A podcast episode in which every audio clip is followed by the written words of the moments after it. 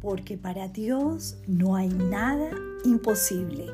Lucas 1:37 Gloria a Dios en las alturas y en la tierra, paz a los hombres de buena voluntad.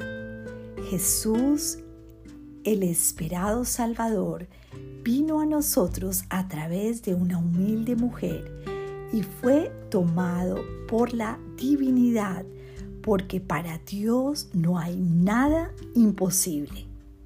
Te amo, Señor.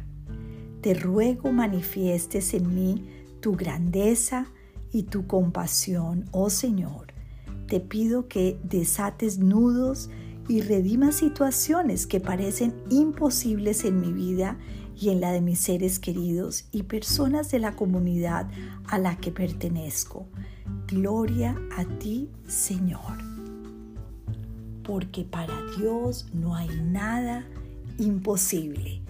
Esto es lo que encontramos en el pasaje bíblico de Lucas cuando vino Jesús a través de la humilde mujer de María, escogida para dar a luz al Salvador del mundo.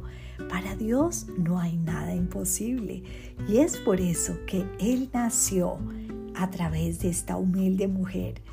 Es una bendición poder saber que nuevamente para Dios no hay nada imposible. ¿Cuáles son los imposibles en tu vida? ¿En dónde estás pensando, bueno, Dios no puede, Dios no es capaz? Pidámosle a Dios que nos ayude a agrandar nuestra fe y dejar que el poder de Dios se manifieste muy pronto en tu vida y en la mía. Dios te bendiga.